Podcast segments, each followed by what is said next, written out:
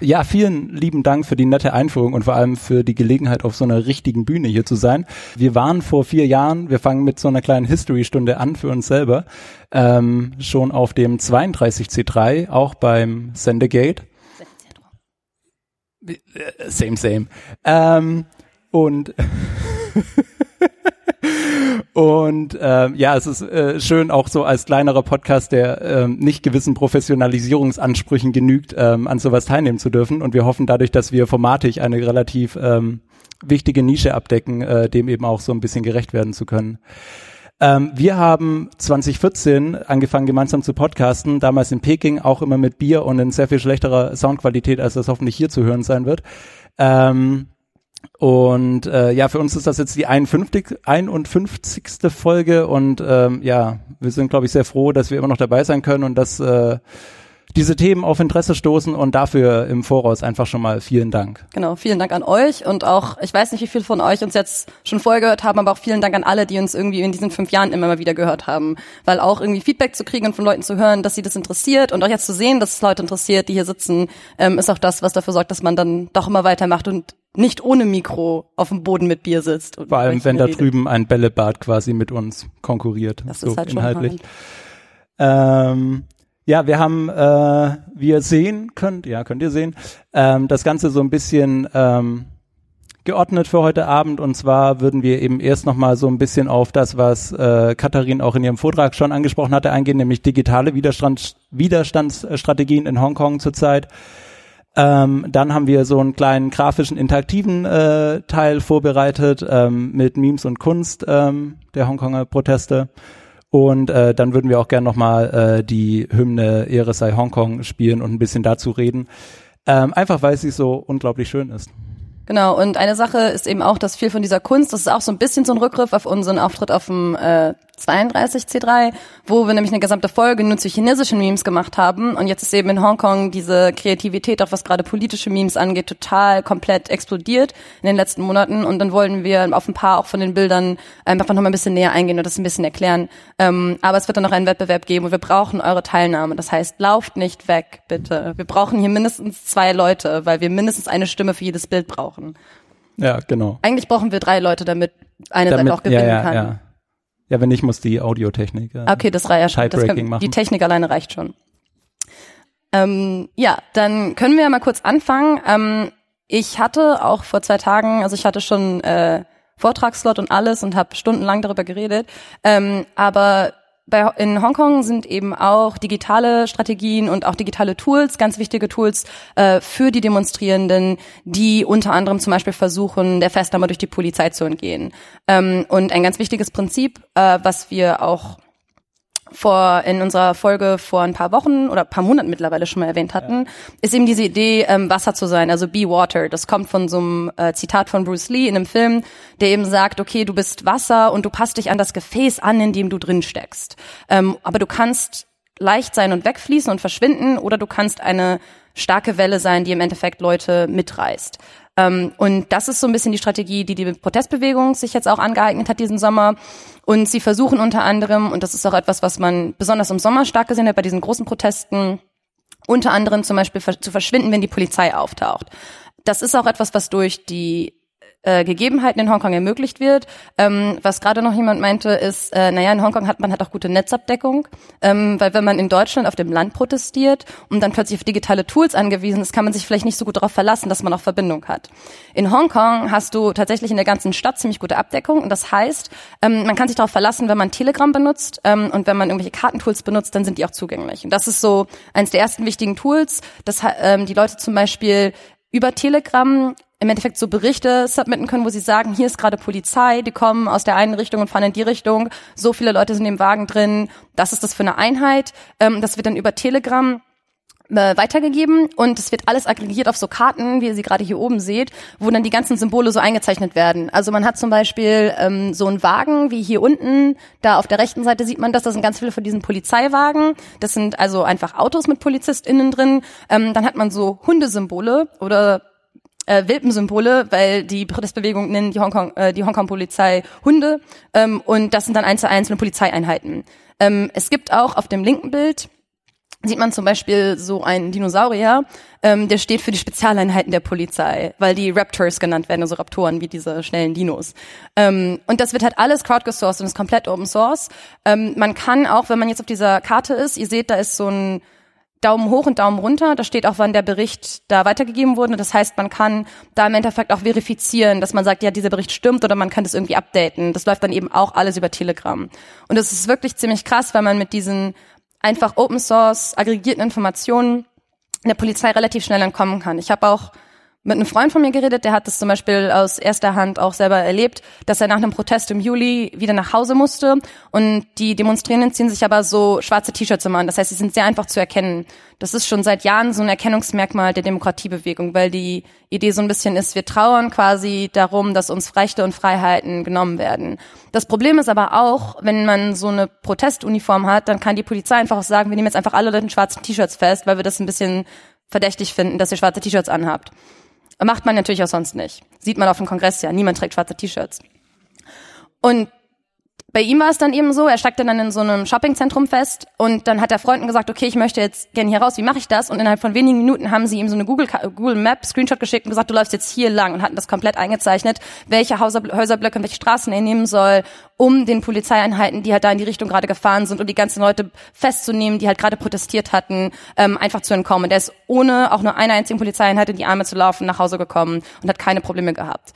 Das heißt, man muss sich wirklich vorstellen, dass diese ganzen Informationen, die dort aggregiert werden und die man von überall beobachten kann, in, also wirklich live mit äh, Timestamps, Leute wirklich vor dem Gefängnis retten. Ähm, das heißt, es ist Technologie, die nicht nur eingesetzt wird, so, ah, das ist irgendwie cool, man kommt der Polizei, sondern es geht wirklich darum, äh, im Zweifel einem Gerichtsverfahren zu entgehen, das bis zu, das dafür sorgen könnte, dass man bis zu zehn Jahre im Gefängnis landet. Ähm, das ist so das eine. Eine andere Sache, die auch noch sehr spannend und glaube ich auch sehr wichtig ist, ist, dass eben auch online ganz viel Entscheidungen einfach gefällt werden. Also um der Polizei so ein bisschen zu entgehen ähm, und um dafür zu sorgen, dass man nicht dass man dass es im Endeffekt keine Führungspersonen gibt, die festgenommen werden könnten, um die Regierung, um die Bewegung zu schwächen, wird ganz viel online einfach abgestimmt. Das wird super viel online diskutiert. Ähm, das ist so ein bisschen auch Chaosprinzip, ehrlich gesagt, weil man dann teils irgendwie 10.000 Leute in der Gruppe hat, die alle vor sich hinreden. Und das ist dann auch chaotisch, aber gleichzeitig läuft es eben auch so, dass du, wenn man dann das Gefühl hat, okay, die Unterhaltung geht in eine bestimmte Richtung, dann gibt es Leute, die sagen, okay, wir machen jetzt mal eine Umfrage. Telegram hat so eine Umfragenfunktion und sagen zum Beispiel, ähm, wenn ein Beispiel war, ähm, als es von ein paar Monaten ganz oft war es so, weil es bei Protesten so war, dass sie gesagt haben, glaubt ihr, die Situation ist zu gefährlich oder sollen die, oder sollen die Leute da bleiben oder sollen die Leute nach Hause gehen? Ähm, und dann wird halt irgendwie abgestimmt, okay, geht nach Hause, rettet euch vor der Polizei oder nee, es ist noch akzeptabel, ihr könnt noch da bleiben. Das heißt, es ist auch so ein bisschen Massenabstimmung, sowohl strategisch vor Ort dann, aber eben auch teils langfristig, dass teils zum Beispiel auch langfristig gesagt wird, was sollen unsere Ziele sein? Ähm, ein interessantes Beispiel dafür ist, ähm, dass zwischenzeitlich immer mal wieder die Idee aufkommt, dass man fordern sollte, dass die Hongkonger Polizei aufgelöst wird. Ähm, das war auch eine Forderung, die immer mal wieder in diesen Umfragen aufkam, aber bisher noch nicht so eine große mehr Zustimmung bekommen hat, dass sie irgendwie Teil der gesamten Bewegung geworden wäre. Aber es ist sehr interessant, das immer zu beobachten, wenn man an diesen Umfragen, also alleine diese Umfragen zu analysieren, allein dadurch könnte man schon so ein bisschen nachvollziehen, welche Optionen im Endeffekt und welche strategischen Optionen gerade in der Bewegung diskutiert werden. Das bedeutet halt einerseits, man ist chaotisch, aber andererseits bedeutet es auch, es gibt keine Person, die verantwortlich gemacht werden kann für irgendwelche von diesen Entscheidungen. Die einzigen Punkte, wo es wirklich Leute gibt, die irgendwie verantwortlich für Sachen sind, die man für zur Verantwortung ziehen kann, ist, wenn jemand halt ähm, vor Ort dann ist, dann werden Leute halt auch werden halt auch Leute festgenommen, wie schon gesagt wurde, mehr als 6000 mittlerweile. Ähm, aber es kann halt nie gesagt werden, diese eine Person hat gesagt, dass das, äh, dass diese Bewegung jetzt dort stattfinden soll. Oder diese eine Person hat gesagt, dass es alle dahin gehen sollen. Trotzdem wird natürlich immer wieder auch eine Person, werden Personen immer wieder festgenommen oder angeklagt dafür, dass sie zum Beispiel eine Demo angemeldet haben, ähm, die dann zwei Stunden nach Beginn der Demo für illegal erklärt wurde. Und äh, ja, ihr habt jetzt 10.000 Leute, das ist jetzt illegal. Wenn ihr jetzt in fünf Minuten noch hier seid, werdet ihr halt festgenommen, so ein bisschen. Ähm, und eine andere Sache, über die wir vielleicht auch noch mal kurz reden sollten, ist so ein bisschen diese Idee der Anonymität, weil ich glaube, dass es auch für den Zentral sehr relevant ist, weil es sehr spannend ist zu sehen, wie in Hongkong so versucht wird, Anonymität so ein bisschen zu enforcen. Und der Knackpunkt daran ist eben auch, dass es einfach sehr schwierig ist in einer Massenbewegung. Das, die Protestbewegung ist eine absolute Massenbewegung. Ähm, die, der größte Protest hatte geschätzt zwei Millionen Leute. Es kann sein, dass es weniger waren, aber es waren unheimlich viele Menschen. Und wie macht man das, dass man einer so einer großen Bewegung wirklich ein bisschen Netzwerksicherheit und Cybersecurity Practices vermittelt. Und eine Sache, die gemacht wird, ist halt einfach sozial, dass in den Gruppen, die unterwegs sind auf Telegram zum Beispiel gesagt wird, okay, äh, wenn ihr anfangt über zu persönlich über euch selber zu reden, dann gibt es immer eine Person, die sagt, okay, jetzt hör auf und lass uns wieder weiter arbeiten. Und gleichzeitig wird es aber auch so, es gibt Cybersecurity Working Groups, die in den ähm, die, die Telegram-Kanäle betreiben, wo dann zum Beispiel so einfach als JPEGs Anleitungen rumgegeben werden, wie stellt ihr euren Telegram-Account ein. Zum Beispiel, das ist bei Telegram so, man muss sich mit einer Telefonnummer registrieren, was oft als Sicherheitsrisiko betrachtet wird und auch auf der Sicherheitsrisiko erwähnt wird. Und was, es gibt aber eine Einstellung, bei der man sagen kann, meine Tele Telefonnummer wird mit keiner Person geteilt, mit der ich interagiere. Das ist zum Beispiel eine der Standardeinstellungen, die Leute, Leuten, Leuten geraten wird. Eine andere Standardeinstellung ist, dass man äh, die Accounts sich selbst zerstören lassen kann, wenn man bestimmte Anzahl an Tagen nicht aktiv war. Und das ist auch etwas, was als Standardeinstellung im Endeffekt empfohlen wird. Das heißt, wenn eine Person von einer anderen Person, die in diesem ganzen Ding schon drinsteckt, an, zu einem Telegram-Kanal hinzugefügt wird, dann kann die Person auch sagen, okay, du bist zum ersten Mal auf Telegram, hier, ich schicke dir eben diese Bilddatei, geh einfach in deine Telegram-Einstellung und es dauert 30 Sekunden, maximal eine Minute, du musst nur diese ganzen Sachen einstellen. Und so kannst du relativ einfach und relativ niedrigschwellig auch Leuten, die sich nicht so sehr irgendwie mit Technik und Netzsicherheit auseinandersetzen, schnell vermitteln, okay, mach einfach diese Sachen. Ähm, es beruht halt natürlich auch wieder darauf, dass man den anderen Leuten irgendwie vertraut und dass man einander halt vertraut und den Leuten glaubt, dass sie kompetent sind. Ähm, aber das ist eine Methode, die, glaube ich, bisher relativ gut funktioniert.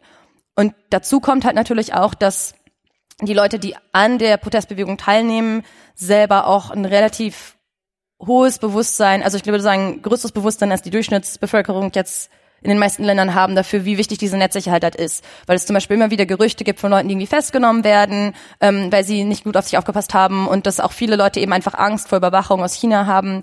Und das heißt einfach, dass allein dieses Bewusstsein erstmal schon da ist. Das heißt, Leute sind, glaube ich, auch im Zweifel eher bereit, äh, ihr Verhalten dann so ein bisschen zu verändern, wenn es eben darum geht. Das hatten wir.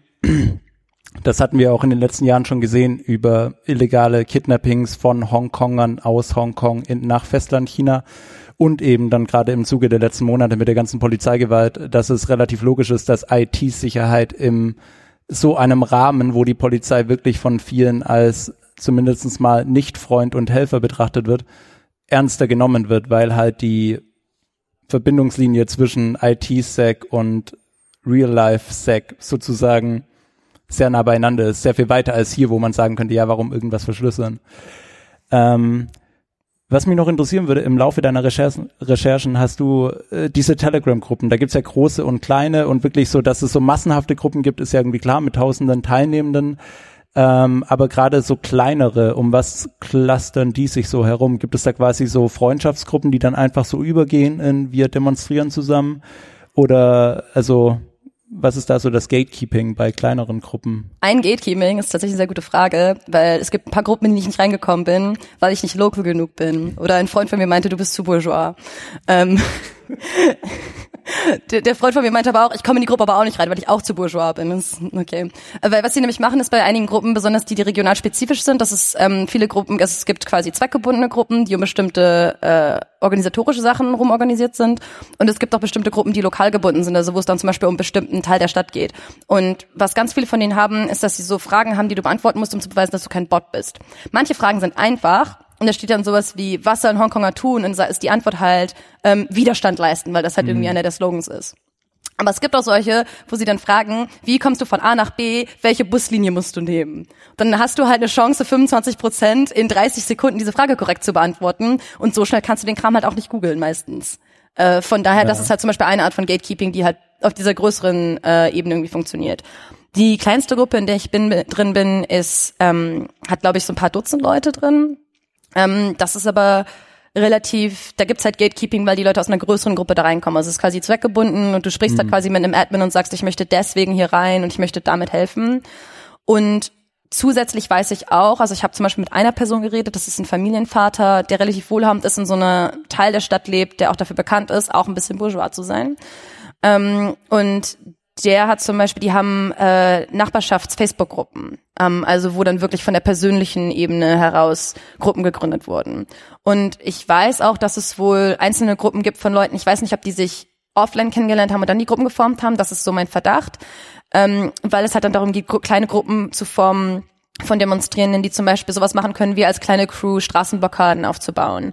Und die Idee ist halt so ein bisschen, wenn du, wenn man sich aus der Realität kennt, dann kann man halt sicherer sein, dass keine Polizei mit mhm. dabei ist. Weil auch in den großen Gruppen ist halt die Annahme, das sieht man halt auch einfach daran, wie viel Zugang ich selber kriegen konnte, dadurch, dass ich einfach nur über Open Source Methoden quasi rein und immer weiter in weitere Gruppen rein, die immer verlinkt wurden, ähm, das ist, zeigt halt auch, wie einfach es ist, diese Gruppen zu infiltrieren. Das heißt, jede Gruppe, in der ich bin, drin bin, ich gehe davon aus, dass da auch Polizei drin ist. Und das ist auch die Grundannahme von den Leuten. Also die glauben gar nicht, dass das irgendwas, was sie sagen, privat ist, sondern es gibt immer diesen Spruch, Achtung, es gibt Geister. Das heißt, Achtung, hier ist Undercover Polizei auch drin. Und sagt nichts, was ihr nicht auch sagen würde, wenn hier Polizei direkt daneben stehen würde, im Endeffekt. Und genau, und aber das bedeutet halt auch gerade, wenn man eben nicht persönlich vor Ort ist, das ist einfach auch allein dadurch schon Hindernis in bestimmte Gruppen so reinzukommen. Also ich weiß, dass es diese Strukturen gibt, ähm, aber bin, habe das selber nicht äh, mhm. beobachten mhm. können. Ja. Wollen wir weitermachen oder? Würde ich fast sagen, ja. und äh, wir kennen das ja mit der Zeit. Ja, genau. Ähm, Ach, ähm, was wir vielleicht auch noch mal kurz, also weil in der Einstellung gerade noch mal kurz erwähnt wurde, dass es jetzt ja auch ähm, wieder Nachrichten gab aus Hongkong, ist, glaube ich, nochmal wichtig zu sagen, dass es halt einfach jetzt echt mehr als sechs Monate Protest waren. Ähm, ja. Und dass die Bewegung sich, glaube ich, gerade auch an einem Punkt befindet, wo man einerseits anerkennen muss, wie viel unglaublich krasse Arbeit die Leute einfach geleistet haben, aber auch, dass es jetzt auch an so ein bisschen an den Punkt kommt, wo die Frage ist, wie inwieweit kann sich das erhalten und wie weit wird es einfach weitergehen. Und das ist halt auch wichtig. Deswegen ist, glaube ich, auch das so ein bisschen ein guter Moment, um sich kurz also ein bisschen innezuhalten und zu schauen, okay, wo sind wir jetzt gerade? Ähm, und wo geht es jetzt weiter hin, weil es ein Wendepunkt in gewisser Weise auch ist. Mhm. Also die Wahlen vor ein paar Wochen, wo die Demokratiebewegung unheimlich viele Sitze gewonnen hat, war schon sehr wichtig dahingehend. Aber jetzt versucht auch die Bewegung und Leute, die quasi Öffentlichkeitsarbeit machen, versuchen auch das neue Jahr so ein bisschen als Wendepunkt darzustellen. Und was wir, wir haben jetzt einen etwas anderen Rückblick auf die Protestbewegung vorbereitet und wir brauchen Publikumsbeteiligung.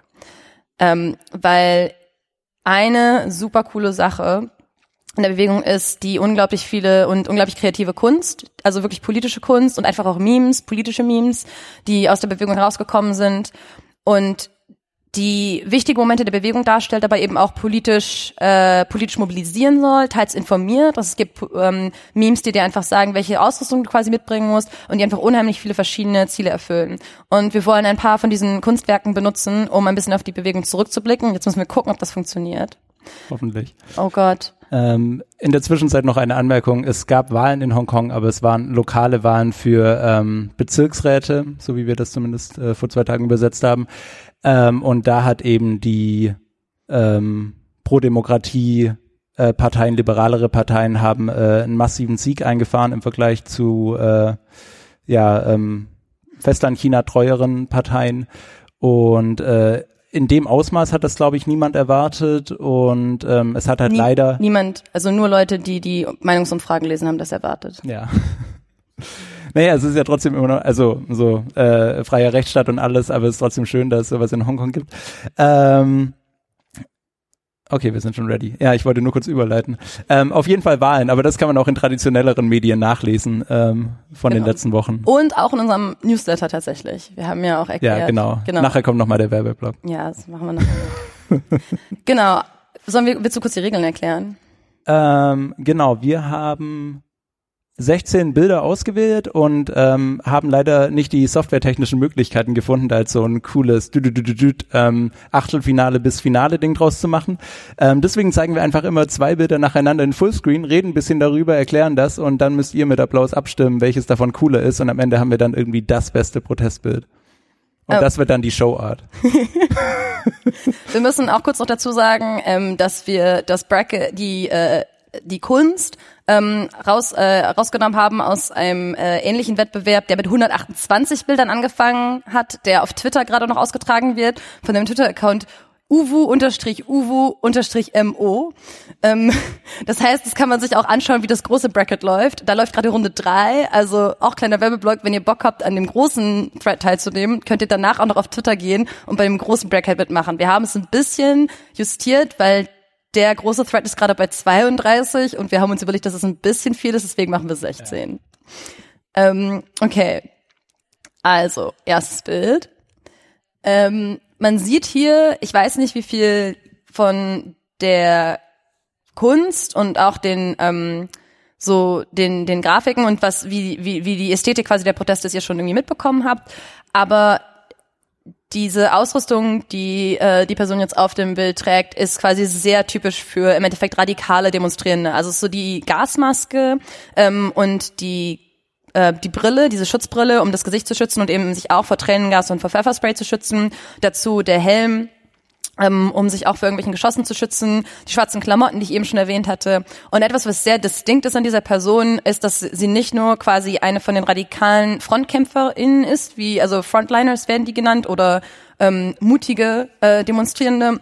Ähm, das sind die, die sich im Endeffekt die Schlacht mit der Polizei liefern. Das ist die erste Reihe der Verteidigung, wenn die Polizei anrückt und hinter ihnen friedliche Demonstrierende sind. Das sind die Leute, die sagen, okay, wir schmeißen auch im Zweifel mal mit Ziegelstein oder wir haben irgendwie teils, ich habe mit einer geredet, die ist irgendwie 19, die hat das mehrfach gemacht, die sagte, wir haben halt einfach um uns gegriffen, irgendwie Kram, Kram genommen, den wir gefunden haben und damit einfach in der Polizei geworfen, um sie irgendwie aufzuhalten. Das heißt, es ist ganz oft einfach auch es sind Leute, die sich wirklich mit den eigenen Körpern einfach zwischen die Polizei und andere Demonstrierende stellen, um sie einfach durch ihre physische Präsenz und dadurch, dass sie sich nicht von Tränengas vertreiben lassen, versuchen, die Polizei am Vorrücken zu hindern. Das ist jetzt aber noch eine, nicht nur eine Frontlinerin, also eine Frontkämpferin, sondern eine Feuermagierin, wie sie genannt werden, ähm, weil ihr seht, sie hat da ein Molly in der Hand.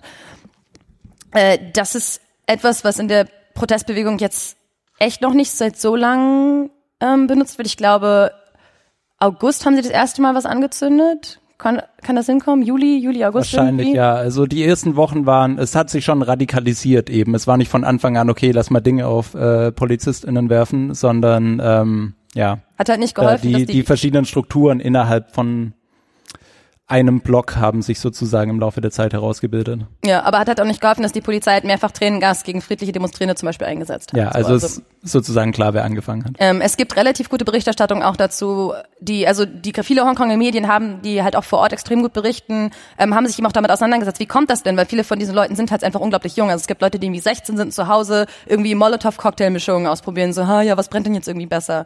Ähm, oder dann in ihren Kinderzimmern irgendwie üben, Molotovs zu schmeißen. So, das klingt jetzt irgendwie cool und witzig, aber es ist halt auch krass, dass es einfach Teenager sind, die das Gefühl haben, dass das im Endeffekt die einzige Verteidigungsmethode ist, die sie noch haben.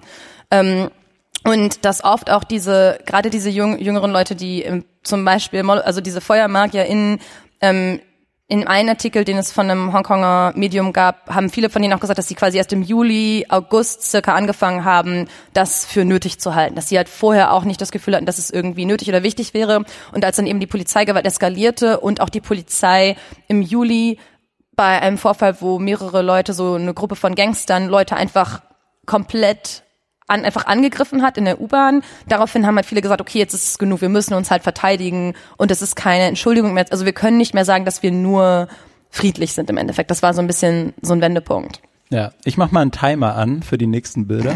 ähm, und ja. Ich finde, eine interessante Anekdote wollte ich noch erzählen. Ja, ähm, hau raus, hau raus. Ja, äh, wir haben nur eine Stunde insgesamt, ne?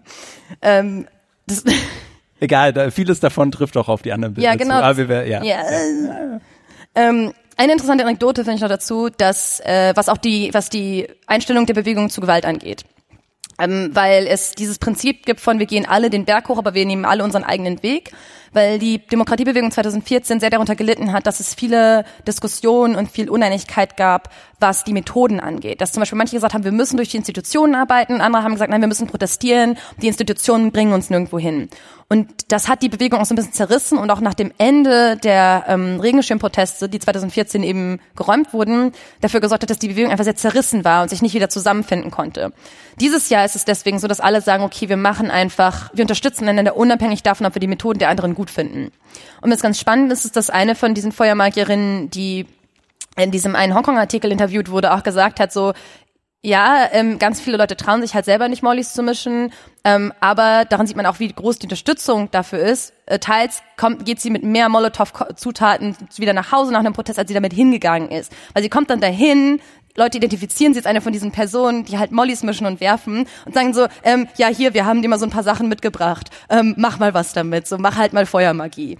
Und genau, das ist im Endeffekt so ein bisschen der Kontext für diese Leute, die im Alter von irgendwie, keine Ahnung, 15, 16 bis wahrscheinlich irgendwie 30 oder älter sind. Genau, das ist das erste Bild im ersten Bracket von 16. Das wird total toll passen zeitmäßig. Okay, jetzt eine Minute pro Bild. Nein. Ich habe es ausgerechnet, es geht nicht anders. Ach du Scheiße. Ähm, das ähm, ist auch eine Gruppe von FrontkämpferInnen, ähm, aber es ist die Feuerwehr ähm, weil sie nämlich diejenigen sind, die sich mit dem Tränengas auseinandersetzen. Man kann sehen, die haben unter anderem so Handschuhe an, damit sie die Tränengaskanister selber anfassen können.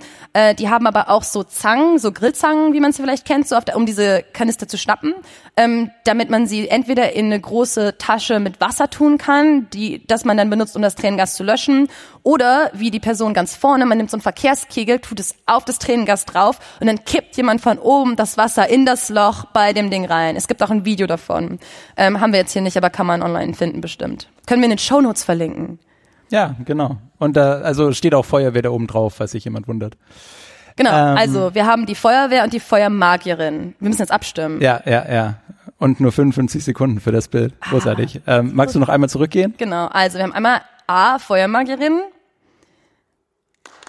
Ah, okay.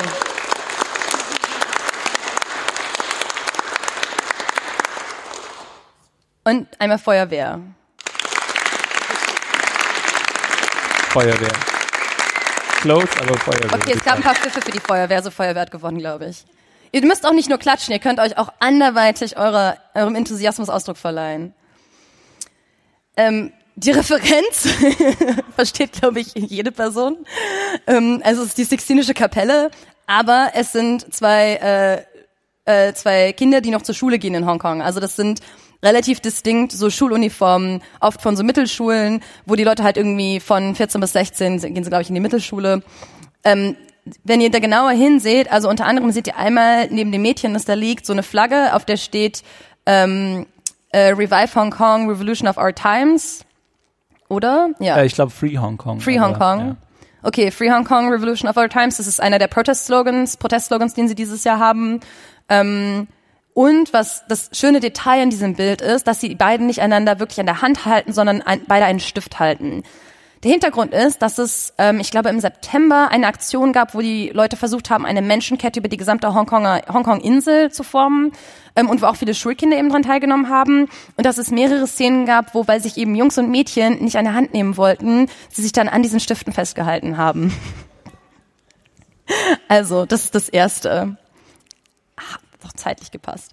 Ähm, und das ist eine Referenz zu einer zu einem der krassesten Momente de, der Proteste bisher, ähm, als im November die Demonstrierenden zum ersten Mal anstatt einfach Wasser zu sein und vor der Polizei wegzulaufen äh, und diverse Unicampusse besetzt haben. Also ihr seht auch da im Hintergrund wieder, es gibt diese Flagge, wo der Protestslogan draufsteht. Ähm, und da war es, also es war wirklich eine wahre Schlacht, wo stundenlang eine Brücke, die, der, die als einziger Zugang noch zu dieser Uni führte, von Demonstrierenden gegen die Polizei verteidigt wurde. Es wurden teils Wasserwerfer auf diese Brücke gefahren, es wurden die ganze Zeit Mollys hin und her geworfen. Das sah wirklich etwa ungefähr so aus, wie das auf diesem Bild dramatisch anime-mäßig dargestellt wird. Ähm, und was auch noch relativ wichtig ist, es gab irgendwie eine Szene, die, glaube ich, von, also man sieht, man sieht auch wieder so einen Feuermagier, der da eine, ähm, der da einen Molly schmeißt. Und ähm, bei der, das war in der Chinese University in Hongkong am 11. November, glaube ich. Und da gab es auch eine Szene, die von einem Journalisten beobachtet und dann eben vertwittert wurde, wo sich quasi zwei, äh, so ein Pärchen gegenseitig umarmt hatten und dann gesagt haben, sie sollen nicht sterben. Und ich glaube, das ist das, was diese Umarmung im Vordergrund referenziert. Ähm, also es war wirklich so ein bisschen, es hatte so ein bisschen was von, wir umarmen einander jetzt und geben einander Mut, bevor wir quasi an diese Frontline gehen und wir wissen nicht, was passieren wird, weil alle Regeln sind gebrochen und nichts ist mehr so, wie es vorher war. Genau, das heißt, wir haben die Schlacht um die Chinese University of Hong Kong und wir haben die Sixtinische Kapelle mit den Schulkindern. Ähm, also, erste Runde, also erste für die Schulkinder.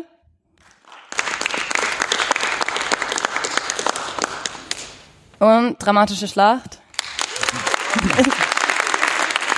Alles Action-Fans. Ähm, die nächste Rubrik sind die Kong Girls oder die Kong Mädchen. Das ist ein etwas abfälliger Begriff eigentlich, der seit Jahren schon benutzt wird, um die jungen Frauen Hongkongs zu beschreiben. Und das ist ganz interessant, weil es auch so ein bisschen auf so ein feministisches Moment der Bewegung hinweist, auch wenn es nicht immer explizit feministisch ist. Ähm, weil Congirls wurden eigentlich so als junge Frauen oder Mädchen gesehen, die keinerlei Interesse an irgendwie Politik haben oder sie sind sehr oberflächlich, sind nur an materiellen Sachen in irgendeiner Weise interessiert. Ähm, und es geht ihnen wirklich nur darum, irgendwie die beste neue Handtasche zu haben oder die kurz neuen Schuhe. Und also so ein bisschen so diese, diese Idee auch so vom Gossip Girl, man steht in der Ecke und ähm, diskut das ist irgendwie lästert über andere Leute, also wirklich irgendwie sehr oberflächlich, sehr materialistisch ähm, und im Endeffekt junge Frauen, die sich für nichts interessieren, was irgendwie relevant ist. Das war so der Stereotyp. Ähm, und dieser Stereotyp des Kong-Mädchens hat sich durch die Proteste krass gewandelt und es gibt immer wieder Leute, die sagen, das sind jetzt die neuen Kong-Mädchen, also diese Generation, die als unpolitisch und leer wahrgenommen wurde hat jetzt eben gezeigt, dass sie auch, dass sie eben nicht unpolitisch ist, sondern dass ganz viele junge Frauen auch politisiert wurden, die, obwohl, also viele von den Frontlinern werden oft als Männer dargestellt in der Kunst auch, aber viele von denen sind halt einfach auch Mädchen, junge Frauen, teils halt wirklich auch Teenager, die wirklich irgendwie zwischen, keine Ahnung, ich glaube, das die jüngste festgenommene Person war zwölf oder elf ähm, bei den Protesten ähm, die sich wirklich halt einfach der Polizei entgegenstellen. Das heißt, das erste Bild, was wir haben, ist ähm, so ein Kong-Mädchen, das sich äh, alleine nur mit einem Regenschirm der Polizei und dem Tränengas entgegenstellt. Das blaue Wasser ist ähm, eine Referenz zu den Wasserwerfern der Hongkonger Polizei, die mittlerweile mit so einer Flüssigkeit gemischt werden, die so eine Art Pfefferspray wahrscheinlich ist. Also wenn man von dem Wasserwerfer getroffen wird, dann juckt das ganz krass. Ähm, und deswegen ist das Wasser blau. Und das färbt die Leute auch ein, weil die Polizei hofft, dass sie so Leute identifizieren kann, die bei dem Protest waren. Genau, das erste Kong-Mädchen mit zweite Kong-Mädchen, da sieht man die Evolution ähm, der Kong-Mädchen von einem friedlichen Mitglied der Protestbewegung ähm, hin zu einer Person, die sich schon mit einem Regenschirm gegen die Polizei verteidigt, zur, zur Person, die auf einmal anfängt, ihr Gesicht zu verschleiern, um nicht erkannt zu werden, dann anfängt, Straßenbarrikaden zu bauen. Ähm, die Schilde sind im Endeffekt so ein Zeichen davon, dass man wirklich direkt in einer Konfrontation mit der Polizei ist. Das ist der vorletzte Schritt so, also dass sie dann wirklich auch mit kompletter Ausrüstung ähm, und im letzten Schritt ist sie dann quasi wieder zu einer Feuermagierin geworden, also nicht nur in der Defensive zu sein, sondern geht aktiv gegen die Polizei vor. Genau, das heißt, wir haben erstes Kong-Mädchen,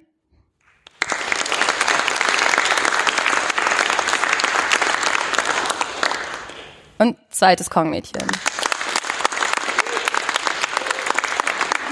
Ich habe zweimal, dreimal Wu gehört. Okay, dreimal, also der zweite. Na gut. Okay, jetzt macht ihr Record. Ähm, Und du musst schneller reden. Okay. Oder ich mach's. Ah, mach du.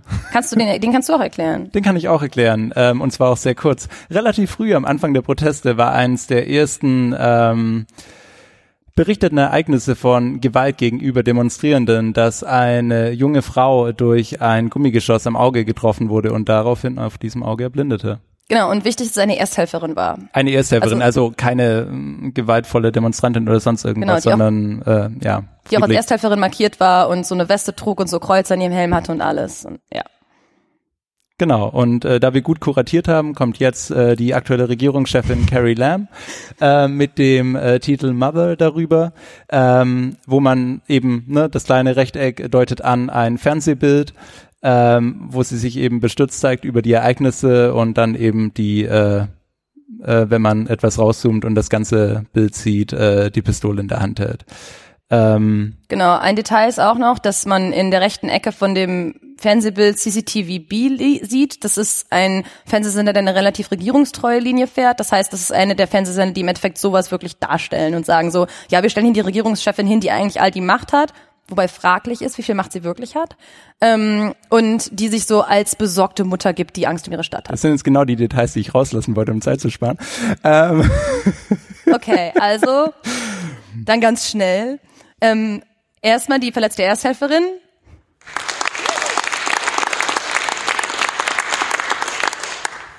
Und Carrie Lam als besorgte Mutter.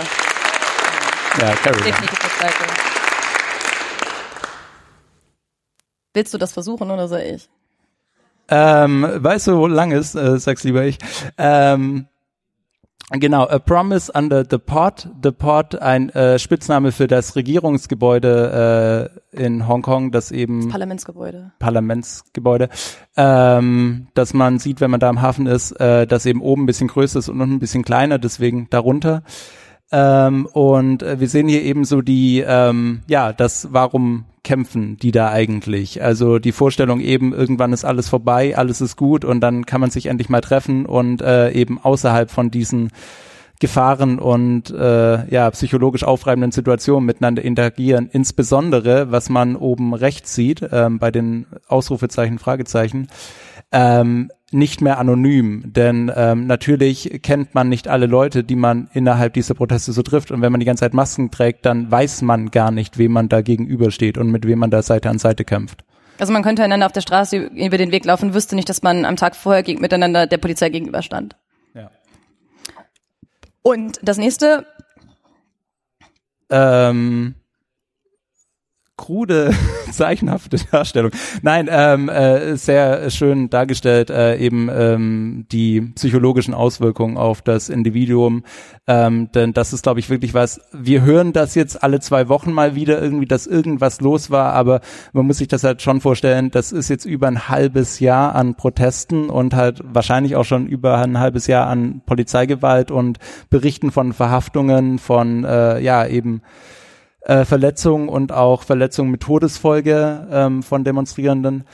Und ähm, ja, hier sehen wir eben so Angstträume, Angstzustände, ähm, Albträume und äh, Trauer und äh, vor allem eben dann auch äh, ja vielleicht eben das Fehlen entweder im eigenen Bett oder bei den Protesten, weil es halt einfach nicht weitergeht. Genau und halt einfach dieses, nachdem man zusammen auf der Straße war, aber wenn man dann alleine im Bett liegt oder wenn man alleine im Bett liegt, nachdem man tagelang diese Szenen der Polizeigewalt im Fernsehen gesehen hat, das ist eben es nehmen neun Szenen von diesen Schlafzimmern in Hongkong, wie die Person, die das gezeichnet hat, sich gerade vorstellt.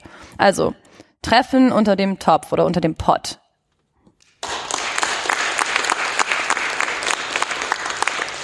Und psychologische Auswirkungen?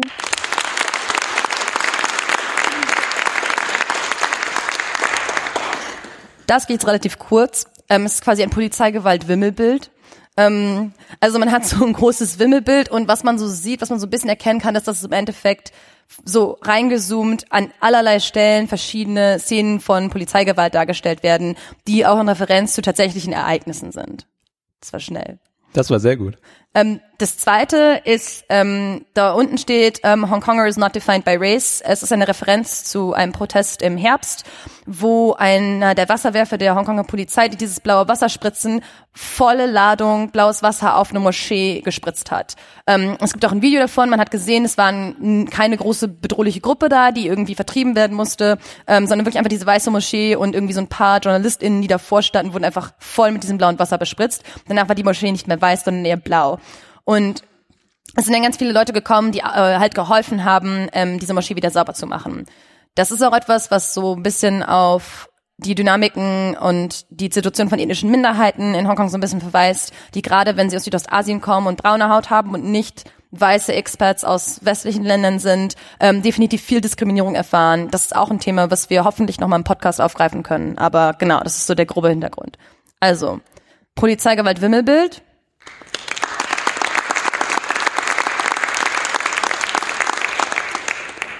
oder die Leute, die zusammenkommen, die Moschee sauber zu machen.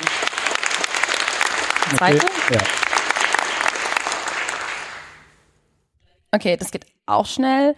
Ähm, das ist wieder einer der Protestslogans, wo es darum geht, Hongkonger innen leistet Widerstand. Das heißt, einerseits hat man diesen neuen Slogan, der auch eine neue Radikalisierung der Bewegung darstellte, nachdem das Slogan am Anfang nur war, so Hongkonger macht weiter, ähm, äh, und danach ging es auch darum, äh, war, ein, war ein anderer Hongkonger nimmt Rache, wo es darum ging, quasi wirklich explizit Rache für das zu nehmen, was schon passiert wurde. Und dann, als auch die Gewalt seitens der Polizei weiter äh, eskalierte, äh, wurde es eben zu Hongkonger leistet Widerstand. Also auch ganz klar rhetorisch eine Radikalisierung der Bewegung, weil es jetzt wirklich aktiv darum geht, sich der Regierung und der Polizeigewalt zu widersetzen. Gleichzeitig eben wieder diese Masken, also der Hinweis auf die Anonymität, ähm, die verschiedenen Gesichter, das heißt der Hinweis auf die breite oder die erhoffte breite Unterstützung in der Bevölkerung und dass bei vielen Leuten eben ein Auge entweder verdeckt ist oder im Schatten ist, was auch wieder eine Referenz zu der Ersthelferin ist, die ähm, vor ein paar Monaten ihr eines Auge verloren hat. Der zweite ist ein ikonisches Bild, ähm, wo dieses, wie heißt das Original? Äh, die Freiheit für das Volk, habe ich gerade nochmal nachgeschaut, damit ich es richtig sagen kann. ähm, wo das eben für die Hongkonger Protestbewegung neu äh, vor, sich vorgestellt wird mit dieser schwarzen Flagge, die ähm, Flagge, die sie da schwarz haben, mit der ähm, weißen Blume mit rotem Hintergrund ist das die Hongkonger Flagge. Und das Schwarz soll eben darauf hinweisen, dass man wieder darum trauert, dass die Stadt eben untergeht und so verloren geht, wie man die kannte. Genau, also zum ersten, Hongkonger leistet Widerstand.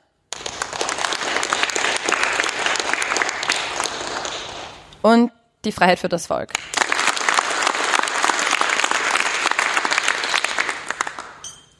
Ähm, relativ einfach. Kennt ihr, also, ihr merkt schon, wir haben jetzt solche so die ganze Ästhetik beigebracht. Mhm. War gut. Weniger erklären.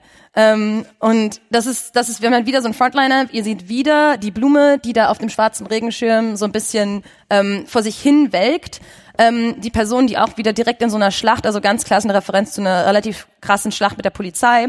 dann hat man noch die Laser, weil vor ein paar Monaten ähm, ein Studierendenaktivist festgenommen wurde, weil er eine gefährliche Waffe besaß, nämlich mehrere Laserpointer.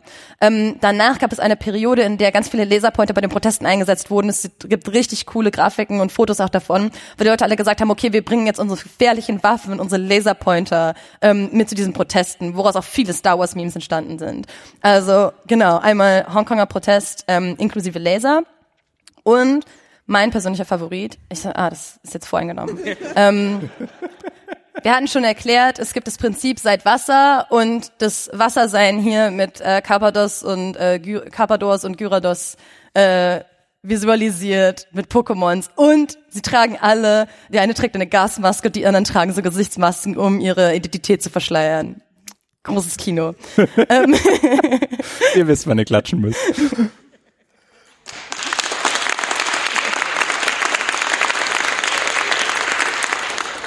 Okay, und das nächste? Okay. Alle finden Laser cooler. Das, okay, Nils, hast du jetzt die zweite Runde vorbereitet? Ähm, ich habe die zweite Runde vorbereitet. Und zwar. Mal gucken, wie schnell jetzt Dropbox synchronisiert. Schnell. Oh, wow. Okay. Dann, jetzt müsste es ja auch relativ. Das gefühlt das hackigste, was ich je live vor Publikum gemacht oh. habe. Nicht, dass es da so viel gäbe, aber es ist wirklich, äh, es ist erstaunlich, dass es funktioniert. Dann können wir es Round jetzt, two. Jetzt können wir es jetzt auch schnell machen. Ja. Weil ich habe jetzt alles erklärt. Genau, genau. Jetzt ist wirklich nur noch eure Expertise gefragt. Genau. Weil ihr wisst jetzt, was ihr seht und jetzt müsst ihr für euch entscheiden, was wichtiger oder schöner oder besser ist, also aus irgendeinem Grund besser. Also erstmal die Feuerwehr, Freiwillige Feuerwehr. Ah, und vielleicht müssen wir erst zeigen, gegen was es antritt. Okay, okay, Moment. Okay, also einmal haben wir die Feuerwehr und einmal haben wir die Schlacht um die Chinese University of Hong Kong. Also, Freiwillige Feuerwehr.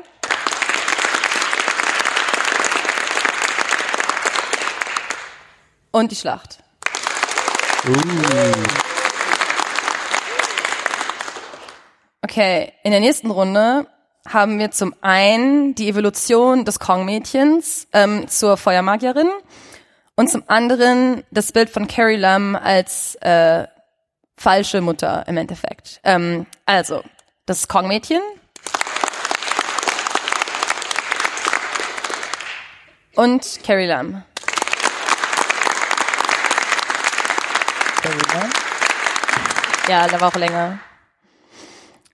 Ähm, als nächstes haben wir dann wieder die Darstellung der äh, individuellen Folgen und der schlaflosen Nächte vieler Leute in Hongkong.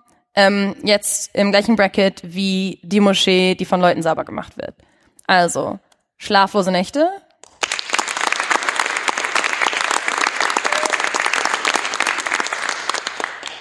Oder die Moschee.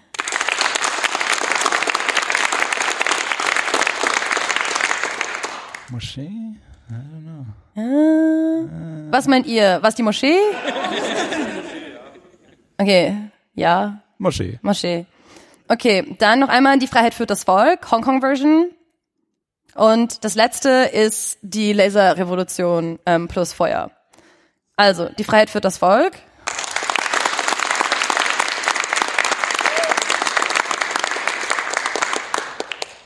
Und Laser.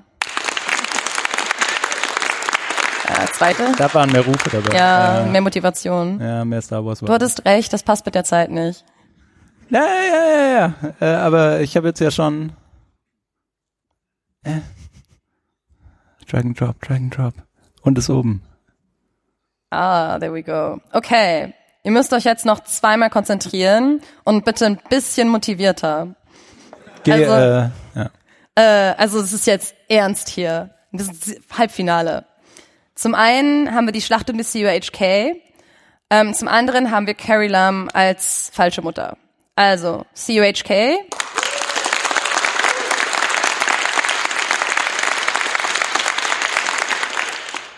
Und Carrie Lam. Oh, come on.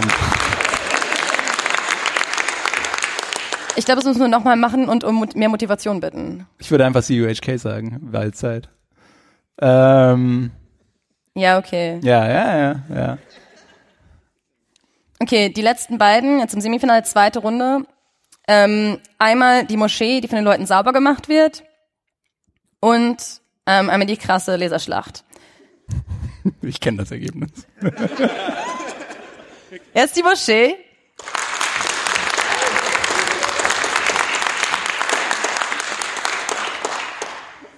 Und die Laserschlacht. So. Okay, ich sehe hier ein, äh, so ein Theme im Finale. Dab, dab, dab. Dab, dab, dab. Oh, diese Technik. Geil. Okay, Finale. Erstens, die Schlacht um die COHK vom November mit dem Liebespaar im Vordergrund.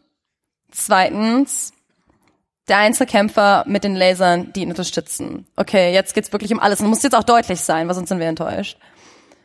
Das erste, die Schlacht um die COHK.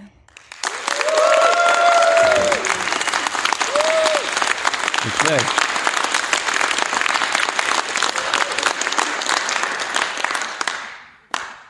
Oh.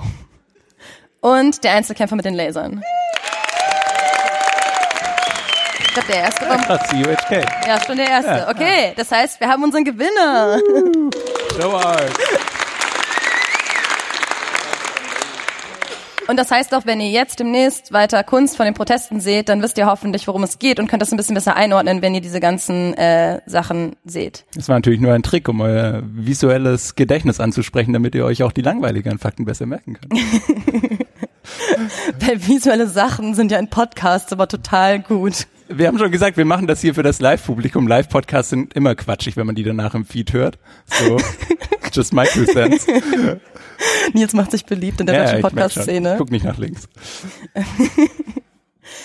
so, als letztes wollten wir jetzt noch mal kurz ähm, so ein bisschen, es ist ein bisschen einfach, weil es schön und krass ist und es ist ein ziemlich beeindruckendes Lied, was einen sehr mitnimmt, nochmal die Protesthymne spielen, die im September von einem von einer anonymen Person komponiert wurde und wo der Text ähm, auch von also gecrowdsourced wurde. Es wurde auf einem Reddit-ähnlichen Forum in Endeffekt ähm, crowdsourced und zusammengestellt. Und wir spielen die jetzt einmal oder auch nicht ab. Anscheinend darf ich hier keine Links anklicken. Okay. Cool. Danke Keynote. Ähm, wir hatten so einen guten Run. Oh. Okay. Dafür ist, äh, Nils, wie ist dein Kantonesisch? Ähm, betrunken beim Karaoke. Es gibt äh, so einen Song, der heißt ähm, Something Something ah, Schicksal. Warte, der macht Spaß, aber ich kann es leider nicht.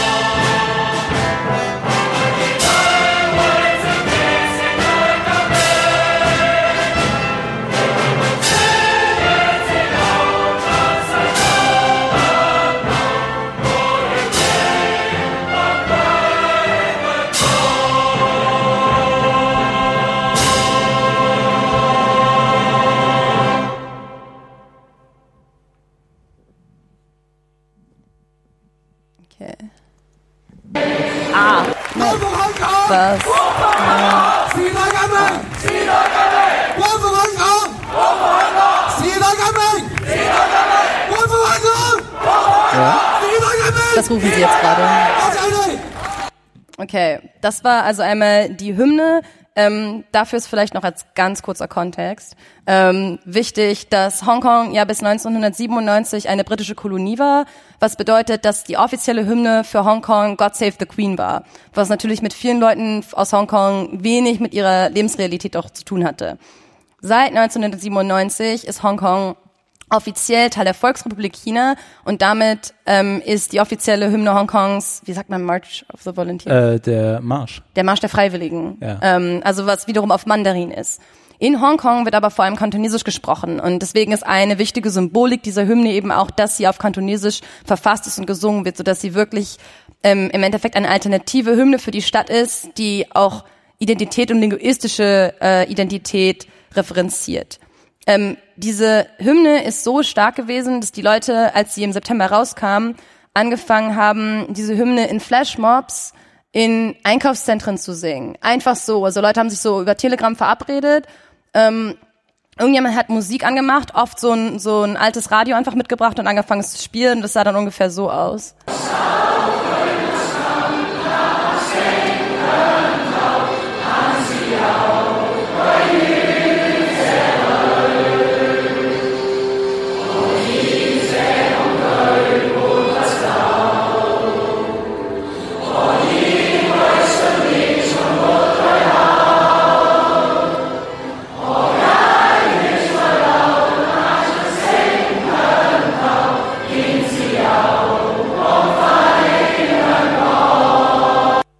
Genau.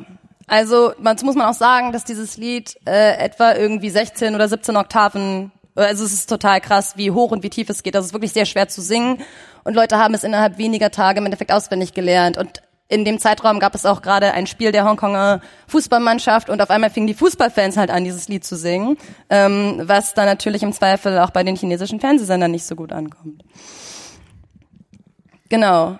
Ähm, eigentlich wollten wir das Lied mit reinnehmen, damit wir noch ein bisschen mehr, ein bisschen mehr im Detail drüber reden können, aber weil wir jetzt gerade schon vier Minuten Marke kriegen und jetzt mich gewarnt hat, dass ich eben zu viel geredet habe. Ja, ähm, ähm, das hier äh, ist die offizielle englische Übersetzung, die ähm, bei der Orchesterversion des Liedes ähm, in den YouTube, äh, in der YouTube-Beschreibung mit dabei ist. Ähm, die auch gecrowdsourced übersetzt wurde, ja. online in so einer Arbeitsgruppe. Und es äh, gibt die auch in andere Sprachen, aber wir dachten, wir nehmen die englische, weil die ist halt auch schön mit Pathos ähm, formuliert und äh, einfach damit ihr das nochmal so ein bisschen lesen könnt. Ich find's noch mal schöner, muss ich auch sagen, und das ist auch für mich, also als eben Person, die jetzt nicht in Hongkong war in den letzten Monaten, äh, nochmal so das Schöne, was ich von diesen Protesten so ein bisschen mehr in die Welt tragen würde, ist, dass heißt halt, ne, was wir ja auch mit den Anspielungen auf die französische Revolution gesehen haben, so europäische Grundgedanken im besten Sinn sind. Also dass es so ein Nationalstaat der Freiheit und Sicherheit des Individuums garantiert und ähm, äh, dann besonders im Chinesischen eben sowas wie äh, Freiheit und ähm, ja, äh, Revolution in einem Kontext, der nichts mit Mao zu tun hat, zu lesen, ist einfach richtig, richtig schön. Ähm, und ja. dazu muss man, glaube ich, auch sagen, dass man an solche Sachen denken sollte, wenn man das nächste Mal etwas hört von wegen, dass in China das mit der Demokratie kulturell etwas schwierig sei, ähm, weil die Leute aus Hongkong sind halt einfach auch, also ja, das ist halt kulturell ja, ja. Teil Ostasiens so. Ähm, genau. Jetzt müssen wir, glaube ich, ja. uns kurz verabschieden. Wir können noch zwei Minuten Fragen annehmen. Das können wir ja dann nachmachen draußen ja, dann, ja, weil da hinten also, warten auch schon Leute auf den nächsten. Genau, wir sind äh, heute dann äh, noch hier, heute Abend, sonst nichts mehr vor. Und äh, ja, kommt gerne und redet mit uns. Genau, wenn ihr, ähm, das war jetzt noch ungeplant als unsere meisten unserer Podcasts. Ähm, Ivo. Wir waren ja hier im Bierslot. Ähm, und aber falls ihr uns abonnieren wollt, ähm, wir sind auf allen gängigen Plattformen. Wir machen aktuell meistens so einmal pro Monat eine Folge, immer am ersten Mittwoch. Aktuell machen wir viel davon mit GästInnen, ähm, meistens mit Leuten, die über eine Reihe von Themen reden. Wir haben ähm, jetzt schon in petto eine Folge zur Elektro-Musikszene in China und wie das ist, wenn man so einen Elektroclub, den besten Elektroclub Chinas, Elektroclub Chinas meiner Meinung nach, in Peking gründet Und am 11. Januar finden Präsidentschaftswahlen in Taiwan statt. Ähm, auch über die werde ich im Januar aus Taiwan berichten und wir haben da schon ein paar coole Sachen geplant. Falls ihr regelmäßig lieber, lieber lest, als euch Ellenlanger Podcast anzuhören, also falls ihr lieber Ellenlanger Newsletter lest, ähm, schreiben wir auch alle zwei Wochen ein Newsletter, in dem wir so Nachrichten aus China, Taiwan und Hongkong zusammenfassen. Auch da sagten jetzt mir mal, dass ich mich kurz fassen muss. Auch da funktioniert es meistens ja. nicht.